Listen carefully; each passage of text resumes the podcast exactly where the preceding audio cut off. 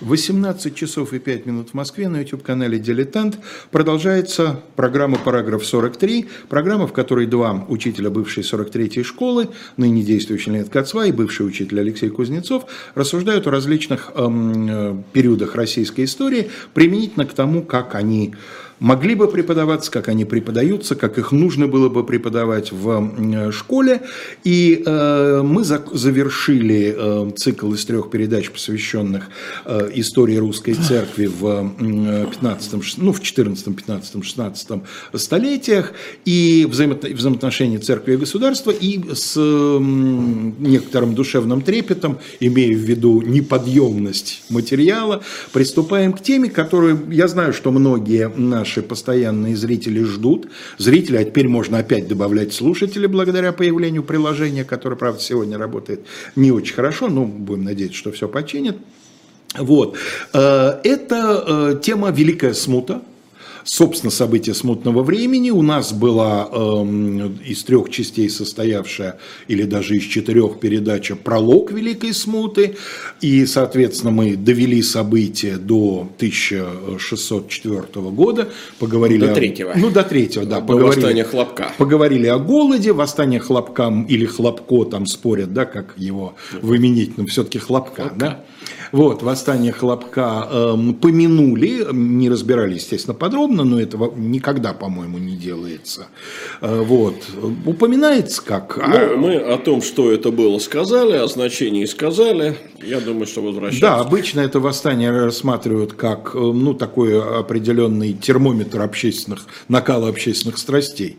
Да, да, и, собственно, уже начало смутного времени. Дело в том, что смутное время, вопреки часто распространенному э, заблуждению начинается именно с 1603 года, а не с вторжения Лжедмитрия. Вот давай с этого и начнем, потому что традиционная концепция действительно, вот в Польше объявился Лжедмитрий, в Москве об этом узнали, послам летят инструкции, вот с ну, этого начинается... Понимаешь, вообще в свое время э, насколько я помню, это еще было то время, когда я был студентом, велись довольно упорные дискуссии на тему о том, э, можно ли считать восстание Хлопка прологом смутного времени или уже непосредственно смутным временем. Но дело в том, что в те годы э, существовала концепция крестьянской войны, соответственно, восстание Болотников выделялось в качестве крестьянской войны.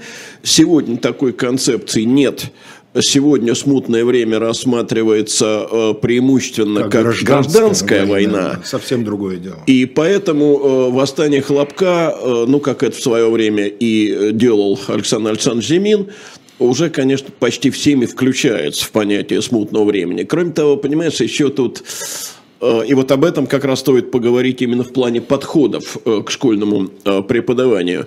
Дело в том, что у нас ведь смутное время распадалось на несколько слабо связанных между собой событий и явлений. С одной стороны, это крестьянская война, с другой стороны, это польско-шведская интервенция, и она даже в билетах, я помню, была совершенно отдельно, а общего понятия «смутное время» его ведь и не было толком. А, и поэтому получалось так, что э, вот восстание Хлопка – это такой пролог крестьянской войны. Тут да, тут можно говорить о прологе. Но если рассматривать это как гражданскую войну, то, мне кажется, уже нет. Сегодня э, польско-шведская интервенция ты имеешь в виду, давай говорим, польско-шведская – это вот уже ее открытая часть. Да. Сюда не входят вот вторжение ну, двух лжедмитриев. Нет, лжедмитрия первого это уже во всяком случае не входит. Что касается лжедмитрия второго, это да, спорный понимаю. вопрос. Угу. Но сегодня это э, составная часть смуты э, так сказать, тесно связанная э, с гражданской войной. Так что концепция немножко изменилась, вернее, она серьезно изменилась. А, ну, давай все-таки повторим, что восстание Хлопка – это восстание преимущественно не крестьянское, а, потому что я думаю, что у людей не только моего а, и твоего поколения, но и помоложе существует стереотип, что восставали всегда крестьяне. Ну, он был раньше. Ты знаешь, я вот странным образом убеждаю, что эти стереотипы приходят даже к сегодняшней молодежи каким-то странным образом. Значит, такое ощущение, что это в атмосфере что-то. Угу. Или с молоком матери впитывается. А восстание Хлопка не было крестьянским. В нем было, собственно, две э, большие группы участников. Это были и крестьяне, э, и казаки с одной стороны, уже казачество появлялось, и холопы с другой стороны. Но только какие это холопы? Это не те, кто работал на пашне, и не комнатные холопы, которые, ну, как говорится, Слуги господину тапочки да, подавали. А это боевые холопы. Холопы-послужильцы. Холопы-послужильцы, э, или, вот, да, действительно существует такое название, служилый холоп, боевой холоп. То есть, это те люди, которые ходили со своим господином в походы. То есть, они зависимые, но они не крестьяне, они, Нет, они, они землю, профессиональные солдаты. Они землю не пашут, и вообще они не занимаются производительным трудом. Это воины. Из этих воинов... Болотников. Да, это то, что я хотел сказать следующее, ты меня опередил. Да, я о другом сейчас хотел сказать, вот э, последний момент. Дело в том, что из этих холопов впоследствии низшие слои э, служилых людей, то есть дворянство будут э, рекрутироваться. Так что это совсем не э, крестьяне. И дело в том, что победить-то это восстание ведь удалось Годунову каким образом? Э, военным путем это сделать не удавалось. Но Годунов объявил, что те холопы, которых господа в голодное время не кормили, получат свободу. И вот эти опытные в военном отношении люди э, восставших бросили, э, вышли, собственно, из повстанческой борьбы, и после этого только восставших удалось разбить. Э, для дальнейшего нашего разговора важно – что э, восстание Хлопка охватило главным образом юго-западные окраины России. Те самые, где, собственно, вот, будут начинаться все да. волны. Откуда, о чем и речь, как да, говорится. приходить волны смотрят. Э, вот, э, ну, э, важно, что и после восстания Хлопка успокоить страну, то есть вот стабильность установить, порядок э, ввести не удалось. Э, волнения все равно продолжались, потому что уже было поздно. Уже пошла эта волна, вызванная голодом, э, выразившаяся вот как раз в восстании э, Хлопка. И ты правильно сказал, что это своего рода термометр термометр общественных настроений. А вот теперь уже мы можем, я думаю, переходить э, к событиям 1604 года, когда в начале года в Москву пришло известие, что в Польше кто-то, так сказать, распространяет э, слух, что он э, и является спасшимся царевичем Дмитрием.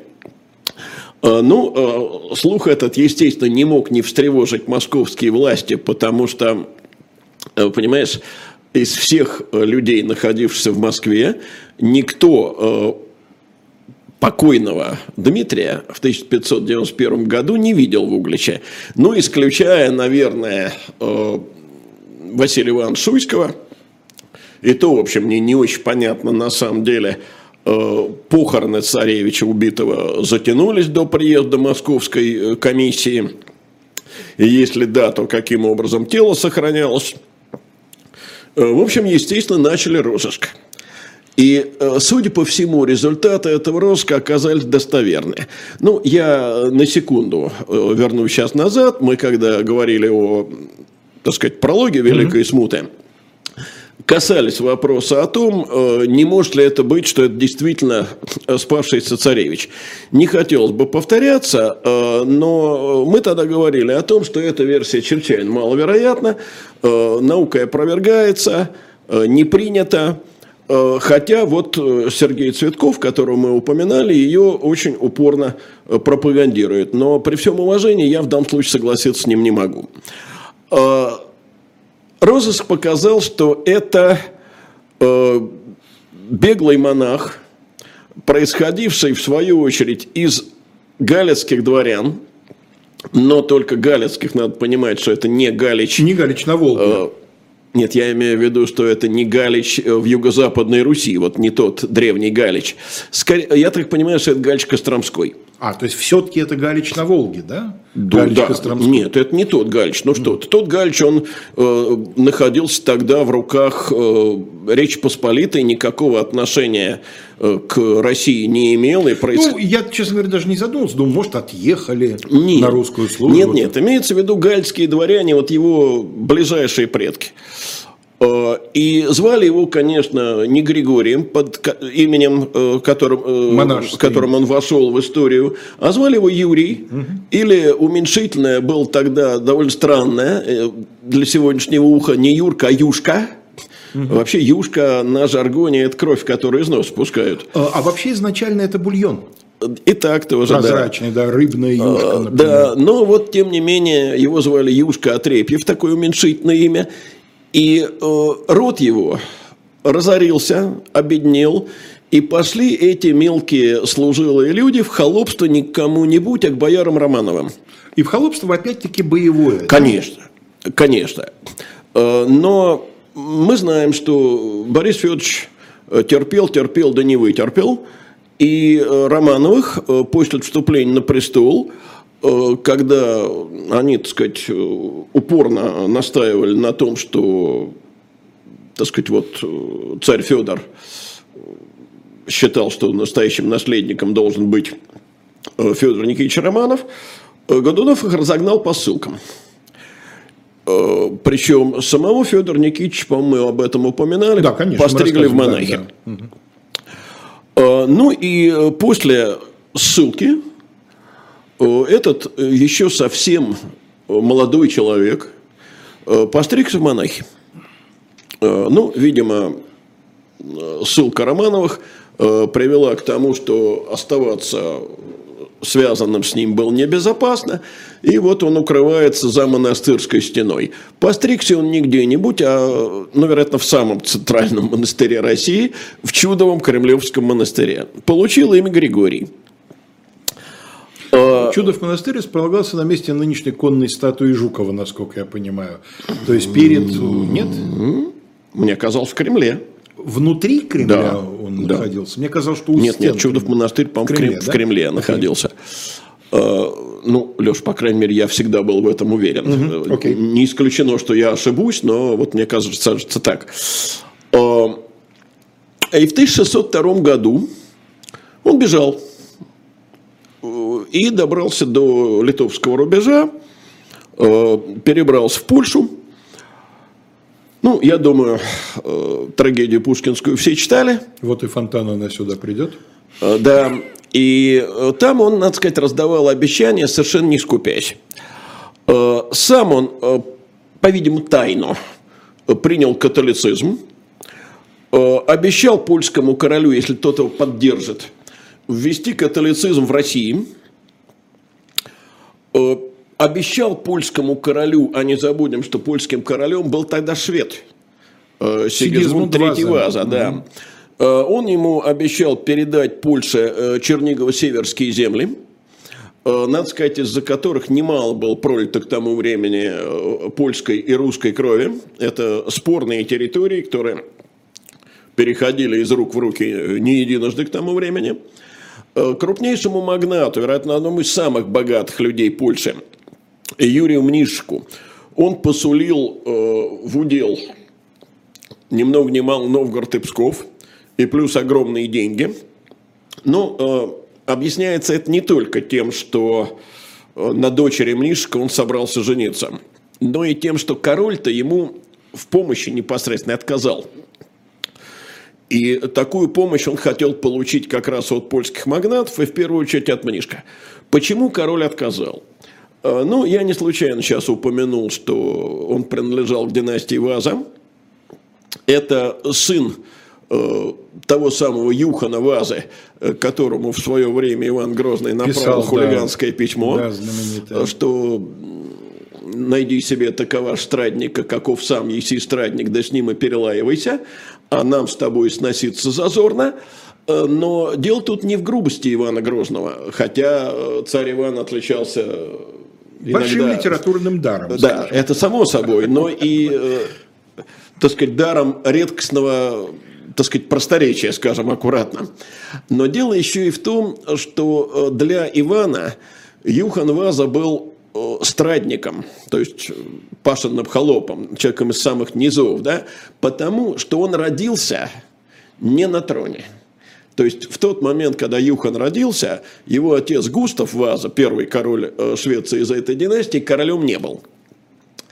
Так вот, э, дело в том, что Сигизмунд стал польским королем, он католик, а мы же понимаем, это 16 век, это эпоха реформации. Да, и Швеция это протестантская. После смерти Юхана он становится одновременно шведским королем, но шведы католика видеть на троне не желают. Начинается война, в которой против э, Сигизмунда выступает его родной дядя Карл Ваза. Э, он сначала, э, так сказать, присваивает себе регенство, потом начинает с племянничка войну, выгоняет его из Швеции – и, в общем, между Швецией и Польшей идет война. И ввязываться еще в одну войну, а открытая поддержка самозванца, но это явная война, э, Сигизмунду не с руки. Я хочу напомнить нашим слушателям, что Шекспир пишет Гамлета в 1601 году. И вот эта сцена, которая есть у Шекспира, когда войско Фортенбраса норвежское идет через территорию Дании воевать с поляками, совершенно, конечно, невозможно в оригинальном сюжете про Гамлета XII века, да, но абсолютно понятно зрителям лондонского глобуса. Естественно. Естественно. А, а, Понимаешь, и вот поскольку он открыто воевать с Россией, так сказать, опасается, то он прибегает ровно к тому, что сегодня называется гибридной войной. Угу. Потому что он э, самозванцу войск не дает, денег не дает, не дает но при этом, э, так сказать, сообщает польскому дворянству, польской шляхте, что кто желает, вперед – Пожалуйста. То есть разрешает набирать себе... Разрешает набирать э, шляхту и, главное, разрешает магнатам помогать деньгами. Это окажется на самом деле существеннее. То есть использование ЧВК в современной да, терминологии. Вот я и говорю, да? гибридная война. Государство не светится, а тем не менее одной рукой все-таки подпихивает. Да, и вот в октябре э, 1604 года Лжедмитрий э, начинает поход на Москву. При этом у него поляков, вот ты сказал, разрешает набирать, э, поляков войско разрешает шляхче вступать войска. У него поляков горстка. Он вообще пришел в Россию с ничтожными силами. Э, у него было 4 тысячи людей. Понимаешь, вот с четырьмя тысячами человек отправиться завоевывать э, русское царство. Немыслимая, казалось бы, вещь. А кто эти 4 тысячи составляет, если поляки – это горстка? Значит, это прежде всего люди, которые по разным причинам бежали за литовский рубеж. Дворянин, попавший в опалу, э, мужик... То есть это недавние подданные московского царя? Да, именно. Э, мужик, совершивший какое-то преступление или бежавший, оказавшийся в розыске и э, предпочетший э, вот именно в Польшу бежать, а не где-то в России скрываться. Казак э, из вот этих южно-русских казаков. Э, и выбирает он странный путь. Я вот, кстати, оплошал. Но... Из южно-русских не путать с запорожскими, да? Запорожские нет, нет. это казаки это... Речи Посполитой. Конечно. Да. Имеется в виду именно казаки донские и приближенные к ним. Обитающие, я бы сказал, южнее Оки. Да. Угу. Это что такое тогда русская граница южная. А, понимаешь, я оплошал. Надо было, конечно, карту сегодня э, нам с тобой использовать. И вот было у меня в голове, забыл. Дело в том, что э, Лжедмитрий двинулся на Москву совершенно обходным маневром. Ну, понятно, как кратчайший путь в Польше в Москву ведет. Через Смоленск. А здесь был ровно тот самый путь, который мы уже в свое время называли. Вот Карл XII предпочитал через Полтаву. Э, обходной э, маневр. Э, значит, это путь через Чернигов, через северские земли, длинный путь. С дуру? Нет, не с дуру. Конечно. Здесь четкий совершенно расчет, потому что именно там было восстание Хлопка в основном, именно там скопилось большое количество людей, недовольных Годуновым, опасающихся Годунова, и готовых с ним воевать. А уж там за царя Дмитрия, не за царя Дмитрия, это вопрос второй. И забегая вперед, скажем, что также не дуром второе ополчение пойдет из Нижнего Новгорода на Москву не кратчайшим путем Там- через Владимир, а по Волге, через города. Там чтобы совершенно набрать- понятные Да. причины, и там круг гораздо сильнее. И тем Ну, не менее причина такая же, ну, да, доберем. набрать как можно больше людей. Конечно. Э, Но разница в том, что здесь они рассчитывали на недовольных, а там они будут рассчитывать на незатронутый войной богатый край, где можно и денег набрать, и Разумеется, людей да, набрать. Конечно. Э, Вот. Ну, э, когда стало известно, что вот этот вот э, Гришка Отрепьев идет на Москву, э, первое, что было сделано, его стали проклинать с церковного амвона, и предал его проклятию лично патриарх Иов. Но вот тут твердо надо сослаться на Пушкина. Не подействовало абсолютно, и не подействовало почему? Потому что Пушкина народ на площади. Пусть, пусть проклинают Гришку Царевич, Дмитрий, а не Гришка. То есть э, церковное проклятие не подействовало потому, что в него не хотели верить. Э, надо сказать, что полководцем он оказался так себе, посредственным.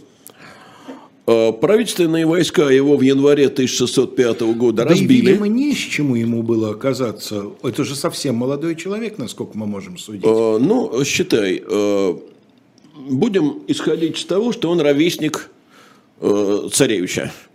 Э, Царевичу в 91 году, когда лет, его по-моему, убили, да? было, кажется, 9 По-моему, лет. он 82 года, да? Да, совершенно верно.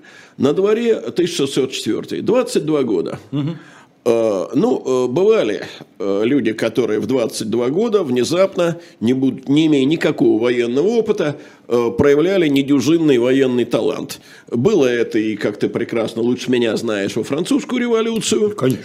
И было это в российскую гражданскую войну. Ну, тот же Самуил Медведовский, не знаю, сколько им было лет, но уж точно у него никакого военного опыта не было. Э, Ну вот, не по этой части. До Льва Давыдовича Троцкого, в общем.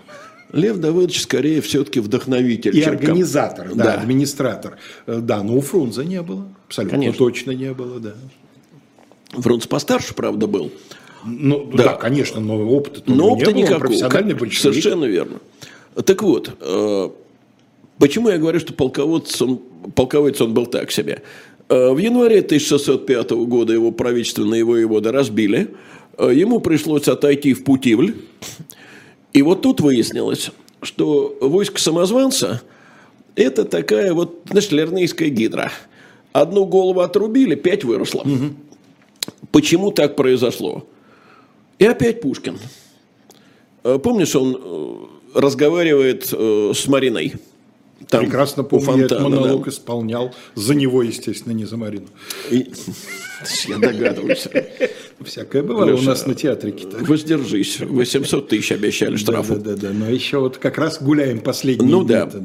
А, Так вот, а что он там говорит? Тень Грозного меня усыновила. Дмитрием из гроба нарекла. Вокруг меня народы возмутило, и в жертву Мне мне Бориса, обрекла. обрекла. Но Царевич есть- я довольно стыдно. Да. Мне Но есть и второй монолог.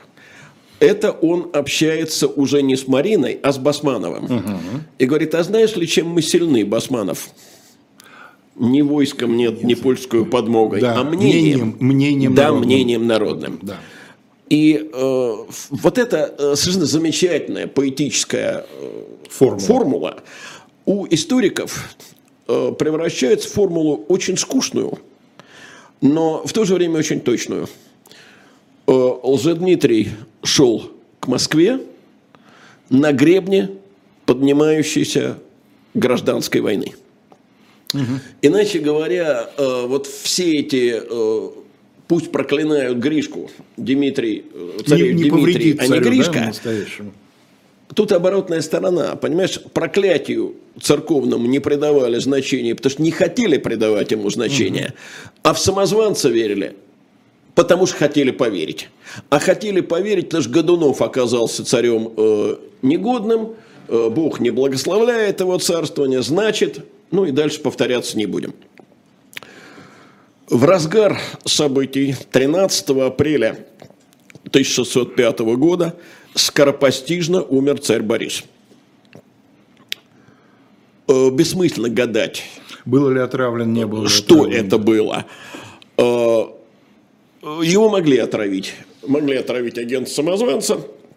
Тем больше подчеркивается, что поел и вскоре после обеда плохо себя Э, Да, почувствовал. ну версия такая существует. Вообще э, известно, что так сказать, он э, чувствовал себя э, с утра неплохо, а потом вдруг внезапно.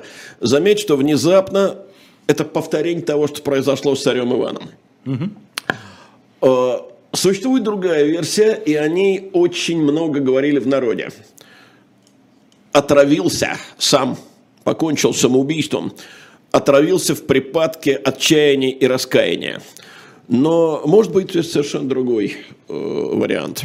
Дело в том, что мы имеем дело с людьми религиозными, э, с людьми э, мифологического сознания и даже такой, в общем, ну прям скажем, циник, э, как Борис Федорович, все равно был человеком вполне религиозным и церковным.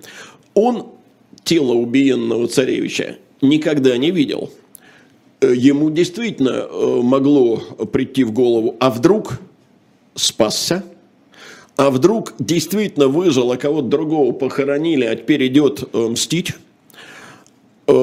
Одним словом, вот вся эта смута могла э, привести к тяжелейшему нервному потрясению, а потрясение это, в свою очередь, могло обернуться и инфарктом, и инсультом.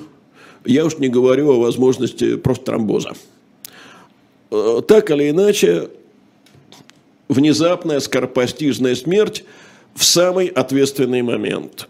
Сутки спустя присягает Москва новому царю. Э, Кто этот новый царь? 16-летний мальчик. Федор Борисович Годунов. Э, Надо сказать, видимо, мальчик очень талантливый, э, прекрасно образованный. Но 16 лет есть 16 лет. Ничего не хочу плохого сказать об этом возрасте, но возраст точно не для того, чтобы управлять огромной страной в такой ответственный момент. Авторитета он не имеет, присягают ему неохотно, э, приговаривают при этой присяге, «А, присягай, не присягай, недолго Борисовым детям э, царствовать. Вот э, Дмитрий Иванович придет в Москву. Э, 1 июня того же пятого года в Москву приезжают двое э, посланцев э, э, Лжедмитрия. Кто это такие? Люди носят очень известные в русской литературе фамилии. Плещеев и Пушкин. Видимо, оба дальние предки своих куда более знаменитых потомков. Э, Привозят они грамоту. Э, Народ собирается на Красной площади, звонят колокола, э, зачитывается грамота, в ней царь Дмитрий торжественно изъявляет свою милость. Москвичей он прощает. За что прощает? За э, присягу данную лже-царю Годунову. Почему прощает? А потому что не виноваты они, они присягали-то по незнанию, э, обмануты были, вины на них нет. Более того, обещаются всевозможные милости, обещаются льготы э, за верную службу, но жесткое условие самозванец выдвигает. Пока в Москве Годуновы, пока они не устранены, я в Москву не войду. Толпа что такое толпа? Толпа – это самое внушаемое существо на свете. Конечно. Толпа кричит «Буди здрав, царь Дмитрий Иванович!» Э, Но даже в такой толпе находятся скептики. Э, так знаем, что было дело Углицкое, царевич убит, похоронен, была комиссия, комиссия подтвердила, Церковь одобрила выводы да, комиссии. вызывают кого? Главу комиссии Василия Ивановича Шуйского. Э, Он 14 лет назад, как мы помним, расследовал это дело. Вот тут я хочу сразу остановиться на этом человеке, которому потом придется царствовать, и с которым связана одна очень важная, на мой взгляд, э, альтернатива в русской истории. имеешь в виду крестоцеловальная Да, и потом поговорим подробнее Да, об этом. не сегодня, конечно. Э, Ну, Василий Иванович был удивительный человек. Вот я с трудом назову еще, так сказать, пяток таких деятелей в русской истории. Этот человек лгал, как дышал. Вот ему солгать, в том числе под присягой, не стоил ничего. Он в свое время под присягой показал, что да, э, царевич был, э, так сказать, погиб э, в результате несчастного случая, убийства не было, но погиб, похоронен. Теперь он рассказывает, не моргнув глазом, хотел Годунов царевича убить, но не вышло у негодяя. Спасся царевич а вместо него похоронили какого-то поповского сына. После этого судьба младшего Годунова решена. Э, толпа разъяренная врывается в Кремль. И его Причем... сестры, к сожалению, тоже. М? И его сестры, к сожалению, тоже. Матери. Э, в этой толпе, кстати, преобладают не горожане, не стрельцы, как это будет например, в майском восстании 1682 да, года. Петровского времени. А преобладают дворяне. Э, значит, царя Федора Борисовича, который в торжественном облачении их встречает, сидя на троне, э, рядом мать, рядом патриарх, стаскивают с трона, издеваются, после этого отправляют под стражу, к Дмитрию отправляют выборных. Э, выборные везут ему повинную грамоту, э, зовут При этом его... он довольно далеко, он вот не прямо под стенами, что называется, нет, город. Нет, он к Москве еще не подошел. Э, зовут его на царство. После того, как они возвращаются в Москву, Федора Борисовича и его мать убивают – Э, Ксению Годунову тогда не убили. Ее отдали в наложницы. наложницы да, да. Стыдливые учебники пишут. Ну, Когда пишут, конечно. Э, похоронили их э, как самоубийц, хотя они никаким самоубийством не кончали, без отпевания в Варсонофьевском монастыре. Дома родственников Годунова разграбили – самих Годуновых э, перебили. Гроб Бориса э, вытащили из Архангельского собора и отправили туда же, в Варсонофьевский монастырь. Э, ну, близ Лубянки этот монастырь угу. располагался. И, надо сказать, один человек нашелся, который проявил упорство и верность Годунову сохранил. Он был, правда, всем Годунову обязан, но сколько мы знаем таких случаев, когда люди всем обязаны, первыми, первыми отворачиваются. Это был патриарх Иов. Он э, признать э, царя Дмитрия отказался, он заявил, что это никакой не Дмитрий, а это лже-царь, лже-Дмитрий, это ведомый вор, это растрига. Ну что, его сгоняют с патриаршего престола – отправляют в его, правда, родной город, в Старицу, и там его заключают под стражу как простого монаха. Чтобы а, люди понимали, да, все-таки слова-то вроде похожие, но смысл несколько другой. Ведомый вор – это известный преступник. Да. Не имеется в виду, что он там мелочь по карманам Нет, терел. нет. Э, вор мы, уже, мы уже как-то говорили о том, что вор это не просто преступник, лишь вор это государственный преступник. Вор это тот, кто посягает на государство. Как смел ты вор назваться государем, да. знаменитый диалог а да, Пугачева с Паниным. Тот, кто, как ты говоришь, тырит по карманам мелочь или там форчку лазает, э, называть тать. Тать. Татьба. Татьба, да. Причем татьба с поличным была одним из самых серьезных преступлений. Угу. Каралась, между прочим, смертной казнью. Ну, а что ж. Э, забегая вперед, чтобы нам не возвращаться потом к судьбе э, патриарха Иова.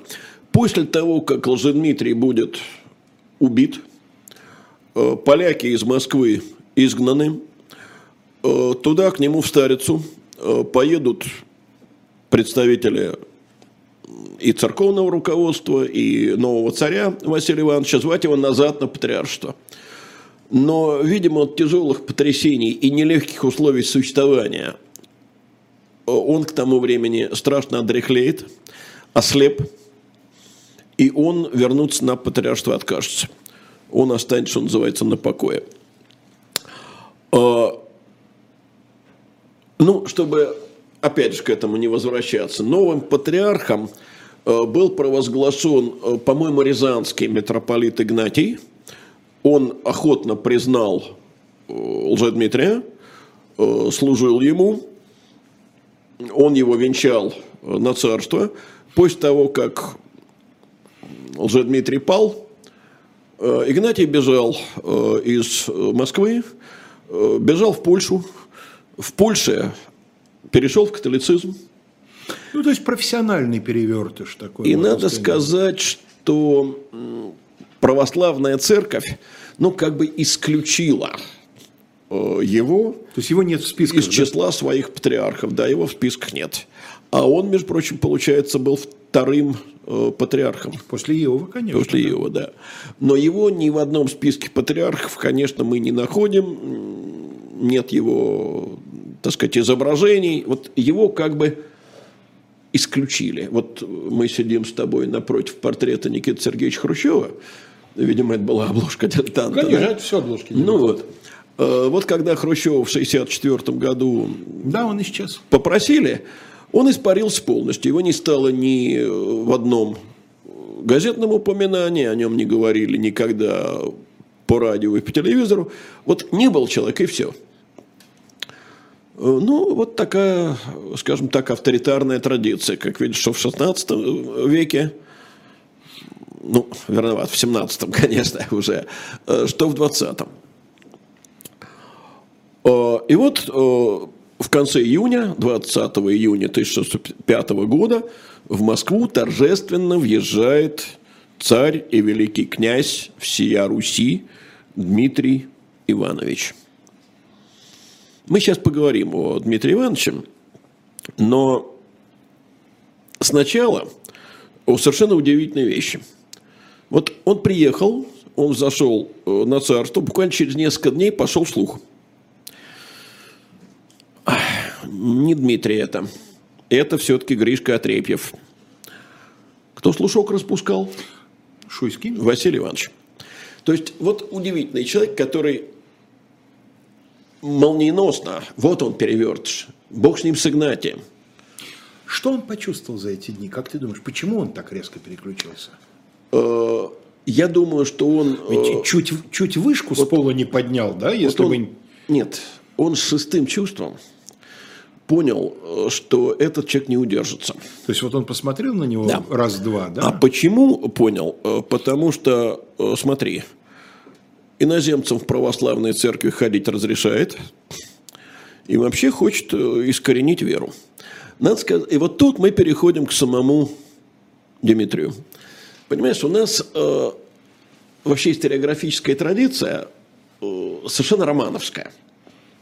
Нужно понять, откуда. Э, нет, можешь понять, откуда, но, казалось бы, за плечами у наших с тобой поколений довольно длительный советский опыт – когда, казалось бы, эта романовская традиция должна быть отвергнута. Нет, она не была отвергнута. О нем всегда ну, пишут ну, очень... Покровский пытался, да, э, Михаил Николаевич? Покровский, да, но у Покровского это такой э, нигилизм, э, который отдающий вульгарным марксизмом, да? Таким да, вот совсем он именно вульгарный нигилизм. Mm-hmm. У него даже 12-й год – это война с торговым капиталом. Ну, Леш, понимаешь, это все-таки было довольно далеко от науки. А я говорю о науке серьезной. И все-таки в этой серьезной науке Лжедмитрий всегда удостаивался самых негативных характеристик. Почему? Только потому, что он самозванец. Он не настоящий царь, он самозванец. А, ну, надо сказать, что Лжедмитрий вообще действительно вызывал Э, некоторые отрицательные эмоции у современников. Например, с ним пришло э, некоторое количество поляков. Да, их не было большинство в его войске, но они все-таки были. И более того, после того, как он в Москву пришел, их количество начинает нарастать, потому что приезжают э, из Польши э, шляхтичи. В частности, готовить его свадьбу с Мариной. Да, хотя она далеко не сразу пройдет, но такие не вещи слово, как далеко, быстро, один, 11 месяцев. такие вещи быстро и не происходят. И надо сказать, что вели себя эти поляки в Москве частенько довольно бесцеремонно, э, вызывающе. Э, Царь на это закрывал глаза. И, видимо, вот боярин почувствовал, что это так даром не пройдет. И этим он пытался воспользоваться. Его судили, потому что заговор этот, ну, если это можно назвать заговором, открылся. И суд-то его приговорил к смерти. Естественно, а какие альтернативы? Ну, вот чистое воровство. Да, да, да. Вот это и называлось воровство. Э, Ну, дай на секунду представим, что такое воровство открылось бы, ну, бог с ним там, не при Иване Грозном, а при Годунове. Ну, казнили бы, конечно, без всяких разговоров. Что делает Лжедмитрий? Более того, это можно было обставить к вящей славе царя Дмитрия Ивановича. Да? Да, То, конечно. что на него тут же враги Отечества Да, устроили конечно. заговор, вот он. Какие еще доказательства? Что делает царь Дмитрий Иванович? Он смертную казнь отменяет, заменяет ее опалой и ссылкой. Ссылкой, правда, далекой. Вятку. По тем временам далеким. Ну, по тем временам это, что называется, куда Макар телят не гонял Да, совершенно. М, Да, и не только по тем временам. Леш, ну, Герцена ссылали то в Вятку, то во Владимир, то в Новгород. Читал ссылкой серьезно, это не Сибирь. Э, Но по, по уложениям, по уложению, господи, о делах уголовных и исправительных, это места не столь отдаленные. Да. Отдаленные. Отдаленные места – это Сибирь, понятно. Но Нет, Вятка, да, понятно, выражение места да. не столь отдаленные, оно Потом будет означать Да. тяжелое наказание. Да. Э, Так вот, пробыл ты там Василий Иванович в Вятке совсем недолго. А он вообще доехал до нее? До? Вятки вроде Мне доехал. казалось, что он даже не доехал. Вроде доехал, но царь его моментально простил и вернул в Москву. И я думаю, в последний момент своей жизни он крепко об этом пожалеет. А, Но все-таки надо сомнения рассеивать. Что делает самозванец? Он вызывает в Москву инокиню Марфу. То есть Марию Нагую. Да, матушку. Да. Э, Он ее выходит встречать. Та едет э, в карете. Он спешивается. э, Встречает карету пешком. Бросается к Марфе с рыданиями. э, Целует ей руки. э, Пешком идет рядом с каретой. э, Воздает матери царские почести. Народ успокаивается. Ну, как, ну, вот Марфа его признает. Ну, ясно, царь настоящий. Э, Понимаешь? Признает в смысле не возражает? Не-не, она признала, что это ее сын. в объятия его, Она призна... объятия. при- возвестила, что это ее сын. Но с Марфой тоже все понятно. Э, Мотива два.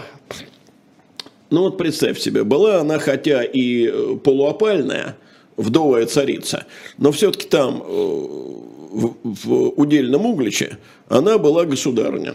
Потом ее, так сказать, взяли, загнали в монастырь как простую монахиню, лишили всего абсолютно, ну вот перстень легендарный вроде при ней остался, которым она, который она дала якобы проникшему к ней туда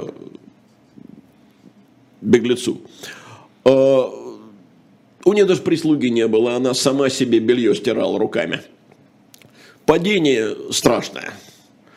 И вдруг она из этого падения, вот с этого дна, дальше которого ей монахине не упасть, возносится опять почти на высоту трона. Она становится почитаемой государыней матерью.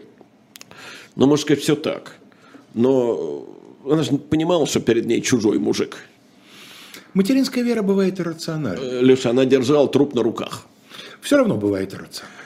Я думаю, что все гораздо проще. Может быть. Конечно, бывает, и поверь, я это знаю хорошо. Но я думаю, что тут было другое соображение, кроме вот этого стремления подняться вверх. Это было стремление отомстить. Допускаю, вполне вероятно. За гробом, но отомстить Годунову. Вот э, пусть это чужой юноша, Но То есть он она ведь увидела будет- в нем ангела мщения. Он ведь да? будет царствовать под именем ее сына. И она таким образом восторжествует все-таки над ненавистным Борисом. Одним словом, она его признала. М, Ну, э, 30 июля, то есть через месяц и 10 дней после приезда в Москву, э, э, царь венчается, вот его венчает Игнатий царским венцом. И надо сразу сказать, что если кто-то из поляков рассчитывал, э, что этот, э, так сказать, безродный парень превратится в польскую марионетку, они просчитались со страшной силой. Никаких э, земель он королю не отдал. Ни Смоленска, ни Чернигова-Северских обещанных земель. Мнишку он, конечно, никакого Новгорода и никакого Пскова тоже не отдал. О введении католицизма в России не могло быть и речи. Э, Какой там католицизм в России, когда он даже не разрешал полякам построить костел для собственных нужд в Москве? Э, Почему так, понятно. Он прекрасно понимал, вот шаг он в эту сторону сделает, вот в сторону введения католицизма, и он часа не проживет после этого. За его голову никто алтына не даст.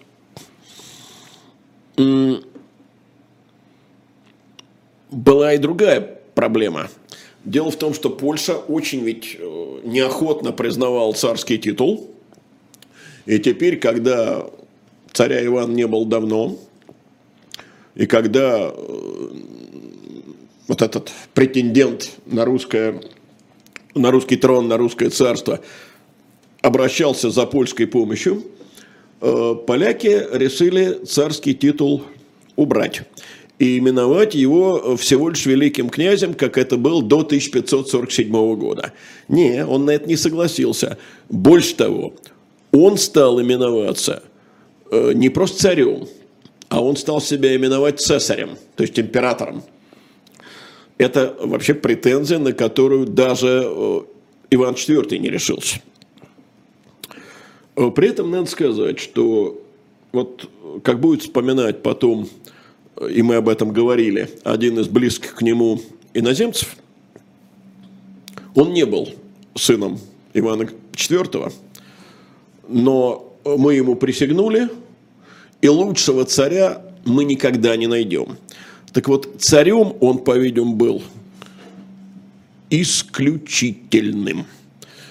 Это был человек блестящих способностей, смелый, решительный. По отзывам современников, он ежедневно присутствовал на заседаниях Боярской думы. И вопрос сложнейший решал с такой стремительностью и настолько, так сказать, удачно, что многоопытные бояре только руками разводили и дивились, как это вообще возможно для э, столь молодого человека. Но все равно не одобряли за поспешность, которая была не в царской традиции. А вот это другой вопрос. Э, Поведение его, конечно, э, было совершенно необыкновенным. Э, Дело в том, что русскому царю полагалось быть не столько медлительным, сколько величавым. То есть он должен был ходить медленно, солидно. Бояре его должны были вести под руки, так, чтобы он ступал так, как будто они его несут. Э, Этот бегает. Он бегает по дворцу так, что его немолодые бояре просто теряют в Не переходах. только по дворцу, и по Москве. По Москве это отдельный вопрос. Дело в том, что, понимаешь, э, средневековое русское общество, оно было очень размеренным, очень, э, как бы сказать, э, ну вот, нормативным. Что полагалось делать приличному человеку после обеда? Почевать. Бывать, Конечно. От себя добавлю сейчас полагается, не у всех возможность есть. Сейчас не столько полагается, Сколько желательно. желается, да. Вот, э, как известно, после сытного обеда по закону Архимеда, ну и так далее. Да, да, дальше там разветвляется. Э, Так вот, спать он не ложился. Он переодевался, такой, знаешь, Гарун аль-Рашид. Гарун Рашид, да, естественно, тоже приходит в голову. Он переодевался и инкогнито уходил в город. Э, Что там в лавках говорят? А о чем на рынке болтают? А что там, э, так сказать, в мастерских? А вот как инкогнито, Лень, я себе представляю, он же бороду брил, да, то есть он был, так сказать, голощеким. И, естественно, должен был бросаться в глаза. За поляка принимали. Слушай, молодой парень. Мало ли их молодых э, по Москве еще без, бороды бороды, ходит. да? Ну, может быть. Не такая у 22 года у большинства была кладистая борода. Это первое. Второе, да, могли за поляка принять. Хотя он, насколько я понимаю, уходя инкогнито, не польское платье надевал. Как раз, чтобы в глаза не бросаться. Э, Ну, 22, а может, ему не 22, а может, ему 18, может, у него борода не растет еще толком. Э, Телевизора, понимаешь, как ни странно, не Разумеется, было. да, изображение не знали в лицо. Да. да. Так что бывало. Э, Но это еще полбеды. Но дело в том, что вот он садится за трапезу. Что полагается сделать? Прежде всего осенить себя крестным знамением. И, э, так сказать, трапезничивающие, тем более, если это царь, должны э, святой водой окропить. Не разрешает. Кропить не разрешает, крестным знамением себя э, не осеняет. Вот это, конечно, удивительно, да, с одной стороны, острый ум, Вот об этом сейчас и поговорим. Да. Это как раз... но у нас времени-то осталось не так много, так что начнем говорить, а вообще А у нас три с небольшим минуты. Ой, мама дорогая. Да, на самом деле, До, сам- до самого интересного сделать, мы не дойдем. Это нормально, нужно остановиться, Да. чтобы серию следующую ждали. Это прием. Понимаешь, он э, странные разговоры ведет. Он говорит, надо, господа бояре, так сказать, посылать э, дворян за границу учиться. И послал, э, послал бы, как Годунов послал, но не успел. Надо народу давать образование. И вообще я лично буду принимать дважды в неделю челобитные.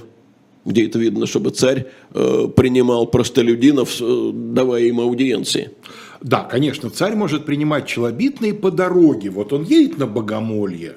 Иногда делались остановки, да, Иногда. иногда. И тогда... И то, скорее всего, он примет не лично, а кто-то из... Конечно, не А этот собирается принимать да, лично, в конечно, руки. да. Кто-то из слуг берет несколько человек. Удивительный самозванец. Таких самозванцев история не знает. Э, Что такое самозванец? Самозванец – человек, который знает, что он не сын государя. Вот у Пушкина он знает, что он самозванец. Ну да, но Пушкин же карамзинской версии следует, естественно. И тогда этот самозванец должен строго следовать этикету, чтобы никто в нем самозванца не заподозрил. Ли- если это он, а все-таки большинство считает, что это он, ведет себя прямо противоположным образом. Все традиции, какие только можно, он нарушает. Казалось бы, ну опять всплывает версия Сергея Цветкова. Нет, здесь есть гораздо более интересный вариант. Э, Как известно, Василий Осипович Ключевский выдал э, бессмертную формулу. Самозванец был только испечен в польской печке, а заквашен в в Москве. Ну вот мы в следующий раз начнем с того, кто заквасил самозванца. Федор Сухов пишет, Кузнецов изверг. Я не изверг. Я знаю, как сделать вам таки интересно. Терпите, ребята. Терпите, в следующий четверг, так сказать, мы... Если будете хорошо себя вести и слушать маму, да, так сказать, в этом случае мы э, расскажем вам, какая есть версия, где был заквашен и кем был заквашен. Э, тот, кого мы называем уже Дмитрием Первым. В ближайшее время, после 19.00, Ирина Баблоян в особом мнении беседует с хорошо вам известным журналистом-политологом Аркадием Дубновым. В 20.05 на своем месте MoneyTalks, тема экономика и миграции. Маша Майерс и инвестиционный банкир Евгений Коган э, обсуждают этот сюжет. В 21.00 программа «Статус». Екатерина Шульман, которую российские власти считают иностранным агентом, и Максим Курников на своем месте. Ну, а Леонид Кацва, Алексей Кузнецов, мы прощаемся с вами и ждите нас с историей закваски на своем месте в следующий вторник. Всего вам доброго.